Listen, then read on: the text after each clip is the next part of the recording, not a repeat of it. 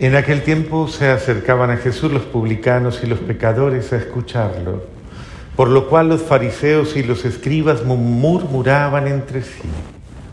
Este recibe a los pecadores y come con ellos. Jesús les dijo esta parábola. ¿Quién de ustedes, si tiene cien ovejas y se le pierde una, no deja las 99 en el campo y se va en busca de la que se le perdió hasta encontrarla. Y una vez que la encuentra, la carga sobre sus hombros lleno de alegría. Y al llegar a su casa reúne a sus amigos y a sus vecinos y les dice, alégrense conmigo, porque ya encontré la oveja que se me había perdido. Yo les aseguro que también en el cielo habrá más alegría por un pecador que se convierte que por 99 justos que no necesitan convertirse. ¿Y qué mujer hay que si tiene 10 monedas de plata y pierde una, no enciende luego una lámpara y barre la casa y la busca con cuidado hasta encontrarla? Y cuando la encuentra reúne a sus amigas y vecinas y les dice, alégrense conmigo porque ya encontré la moneda que se me había perdido. Yo les aseguro que así también se alegrarán los ángeles de Dios por un solo pecador que se convierte. También les dijo esta parábola, un hombre tenía dos hijos y el menor de ellos le dijo a su padre, Padre, dame la parte de la herencia que me corresponde. Y él le repartió los bienes. Muchos días después, el hijo menor, juntando todo lo suyo, se fue a un país lejano y allá derrochó su fortuna, viviendo una, de una manera disoluta. Después de malgastarlo todo, sobrevino en aquella región una gran hambre y él empezó a pasar necesidad.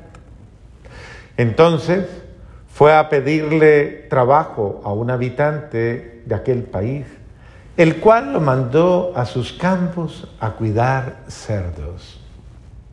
Tenía ganas de hartarse con las bellotas que comían los cerdos, pero no lo dejaban que se las comiese. Se fue entonces y se puso a reflexionar, diciéndose, ¿cuántos trabajadores en casa de mi padre tienen pan de sobra? Y yo aquí me estoy muriendo de hambre. Me levantaré, volveré a mi padre y le diré, Padre, He pecado contra el cielo y contra ti, ya no merezco llamarme hijo tuyo, escúchame, recíbeme como a uno de tus trabajadores. Enseguida se puso en camino hacia la casa de su padre. Estaba todavía lejos cuando su padre lo vio y se enterneció profundamente. Corrió hacia él y echándosele los brazos sobre el cuello, lo cubría de besos. El muchacho le dijo, Padre, he pecado contra el cielo y contra ti. Ya no merezco llamarme hijo tuyo. Pero el padre le dijo a sus criados, pronto, traigan la túnica más rica y vístansela Pónganle un anillo en el dedo y sandalias en los pies. Traigan el becerro gordo y mátenlo. Comamos y bebemos y hagamos fiesta. Porque este hijo mío estaba muerto y ha vuelto a la vida. Estaba perdido y lo hemos encontrado. Y empezó el banquete. El hijo mayor estaba en el campo y al volver cuando se acercó a la casa oyó la música y los cantos. Entonces llamó a uno de los criados y le preguntó qué pasaba. Este le contestó, tu hermano ha regresado y tu padre mandó a matar el becerro gordo por haberlo recobrado sano y salvo. El hermano mayor se enojó y no quería entrar. Salió entonces el padre y le rogó que entrara, pero él le replicó, hace tanto tiempo que te sirvo sin desobedecer jamás una orden tuya. Y tú no me has dado nunca ni un cabrito para comérmelo con mis amigos. Pero eso sí, viene ese hijo tuyo que ha despilfarrado tus bienes con malas mujeres y tú mandas a matar al becerro gordo. El padre repuso, hijo, tú siempre estás conmigo y todo lo mío es tuyo. Pero era necesario hacer fiesta y regocijarnos, porque este hermano tuyo estaba muerto y ha vuelto a la vida. Estaba perdido y lo hemos encontrado. Palabra del Señor. Señor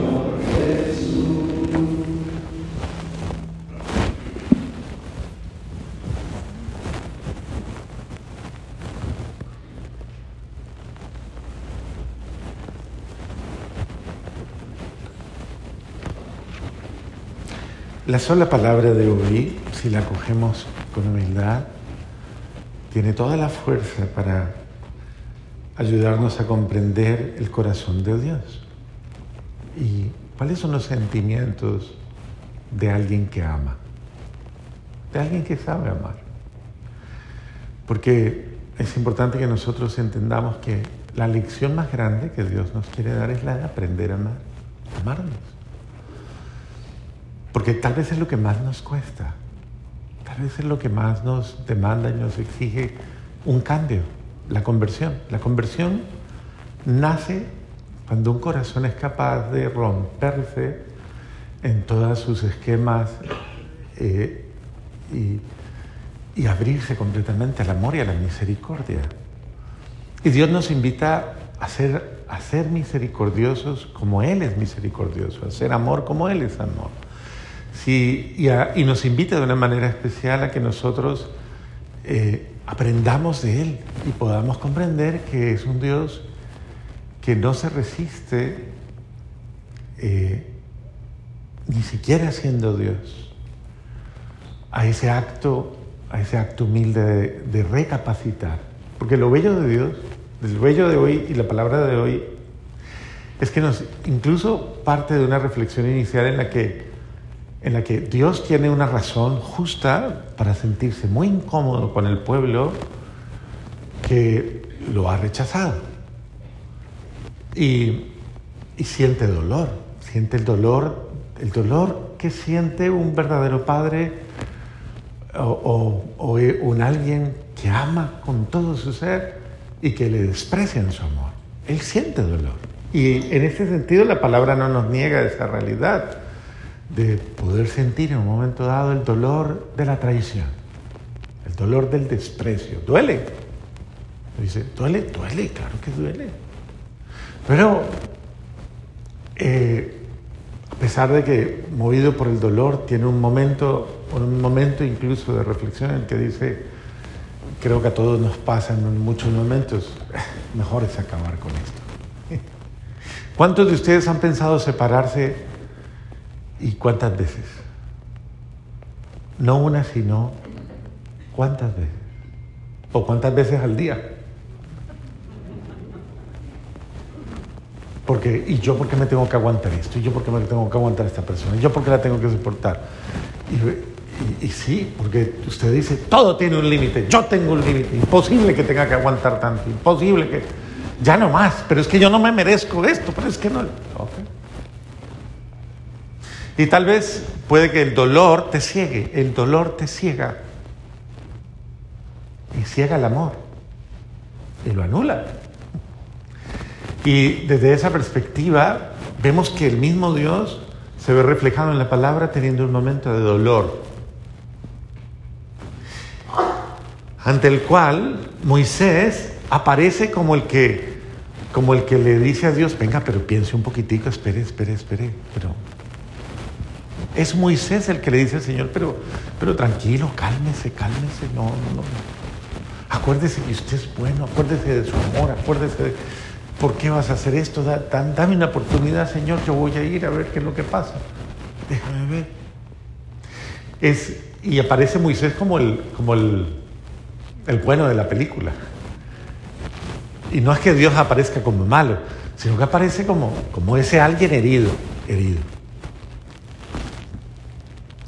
Eh, es, impresionante como en el Evangelio, eh, quien debería estar herido, Jesús lo muestra, por eso nos muestra ese rostro impresionante de la misericordia de Dios. Quien justamente debería estar absolutamente indignado, lo muestra al contrario en una actitud conmovedorísima, impresionantemente conmovedora, como alguien que antes incluso de que su hijo se haya arrepentido y haya recapacitado y haya reaccionado y haya tomado conciencia de su maldad, él ya lo ha perdonado, lo ha amado y lo está esperando. Y ese es el corazón de Dios. Que antes de que tú hayas caído, Él ya te ha perdonado ya te ha y ya te está esperando. Y lo único que te dice es, vuelve. No te quedes enredado, no te quedes en tu pecado, no te quedes en tu miseria viviendo como cerdo y revolcándote como cerdo en tus miserias y teniendo la abundancia de mi amor para ti aquí. Vuelve, ven. No importa cómo estés, no importa cuántas cosas has vivido, vuelve, vuelve. Yo soy tu Padre de amor que te espera. Y cada día salía a mirar, es hermosa esa actitud del Padre misericordioso. Cada día salía a mirar y tal vez a llamarlo con su corazón, vuelve hijo mío, vuelve. Y el hijo, tal vez en ese momento de haber probado la vida mala, porque como dice el dicho, acuérdense, la vida buena cansa. ¿Cómo es? ¿La vida buena? Cansa. Y la mala, amansa. ¿Será que, pregúntale al de al lado, usted necesita amansarse, amansarse?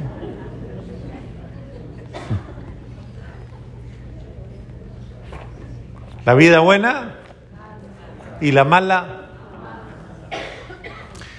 Pues este muchacho Parece ser que la vida mala le bajó su orgullo, sus ímpetus, su, pecado, su propia desgracia, su propia tragedia, su propia realidad. Ya no necesitaba más garrote, ya la vida le había dado todos los garrotazos posibles.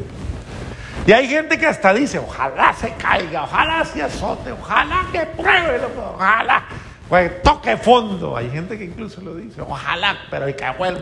Pero lo, lo dicen de una manera muy hiriente, que dice que vuelva aquí humillada, humillada.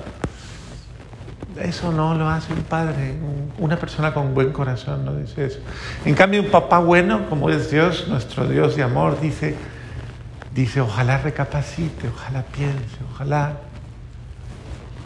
y vuelva, porque aquí tiene todo mi amor. Y yo creo que la fuerza del amor de Dios llamó a su hijo y tocó sus entrañas. Y yo, en la casa de mi padre, el más chiquito, el más insignificante, vive como rey. Y yo aquí pasando miseria. Y eso es lo que dice Dios. ¿Estás viviendo en la casa del Padre o estás viviendo fuera de ella? ¿Estás viviendo y confrontando las cosas del mundo? del demonio y de la carne? ¿Cuándo vas a volver a Dios? ¿Cuándo vas a volver a su corazón? ¿Cuándo vas a volver? Humildemente. Recapacita con tu buen corazón y dice, Señor, no merezco esa vida, no quiero vivir más esa vida de orgullo, de soberbia, de ira, de resentimientos, de desamor, de lo que sea. No vivas como cerdo, es lo que te dice el Señor. Vuelve a la casa de tu Padre. Vuelve. Vuelve al perdón, vuelve a la humildad. Sana, ven, vuelve al amor de Dios.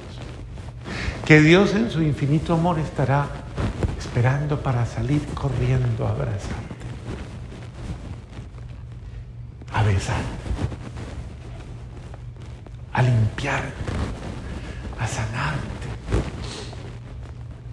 Y Él lo dice de una manera muy bella, y hará fiesta, porque estabas perdido. Y Él te ha encontrado. Estabas muerto, muerta y Él te ha vuelto a la vida. Entonces este buen Dios que llama tu alma, que llama tu corazón, está a la puerta tocando y diciéndote, no te resistas. Ya es hora de volver. Ya has vivido mal suficiente, ya no más, para de vivir mal. Vuelve hijo, vuelve hija, vuelve a mi corazón, vuelve. Vuelve al amor de Dios, vuelve. Que nada te separe de ese amor hermoso de Dios de ese amor bello, que es lo único que te dará paz y te dará alegría. Vuelve el amor de Dios. Y date la oportunidad de ser de los privilegiados, de los felices, que dan gracias a Dios por haberme amado tanto. Mire Pablo, en la segunda lectura, doy gracias a aquel que me ha amado y que me ha salvado, porque, y esta, esto no es una frase, esto entiéndanlo. El amor salva. Solo el que ama salva. Si yo amo a alguien, lo salvo, lo cuido. salvar es amar. Amar es salvar. Y, Pablo fue de los que se portó más mal y él dice, pero él, pero entrañablemente fue tanto, tanto, tanto el amor que recibió, que dice, yo que hasta hace nada era un blasfemo, era lo peor. Y no me merecía nada, pero la fuerza de su amor me convenció. La fuerza de su amor me venció. La fuerza de su amor me conquistó. Tal vez a nosotros nos hace falta creer más en ese tipo de amor, en ese tipo de perdón. Esa es la fórmula, no otra, no el rencor, no el odio, no el resentimiento. Esa es, esa es la fórmula para salvar, para salvar a su familia, para salvar a los suyos, para salvar su hogar, para salvar su familia. Y haga fiesta. ¿Por qué no hacer la fiesta del perdón?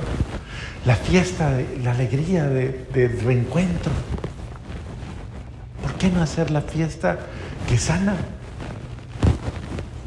Y no sea el bueno, el bueno de la, de la historia, que era tan bueno, tan bueno, tan bueno, que no creía posible poder aceptar a su hermano pecador, a su hermano equivocado. Porque él era tan bueno, tan bueno, tan bueno, que se creía que solo él era merecedor de todo lo bueno. Los demás no.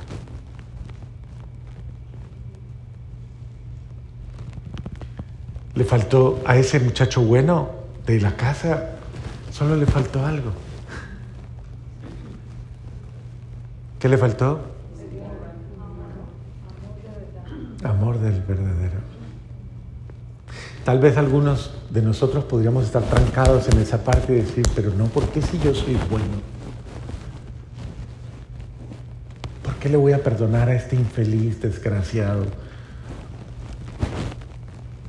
Que es lo peor. Pero tú no te das cuenta que ese infeliz, ese que no se merece nada, al ser amado por el amor de Dios y al ser rescatado, puede llegar a ser incluso mejor que tú. Porque ese sí sabe del hueco de donde salió. De la basura, que era. Dios te quiere salvar, lo único que quiere es que tú humildemente le permitas salvar.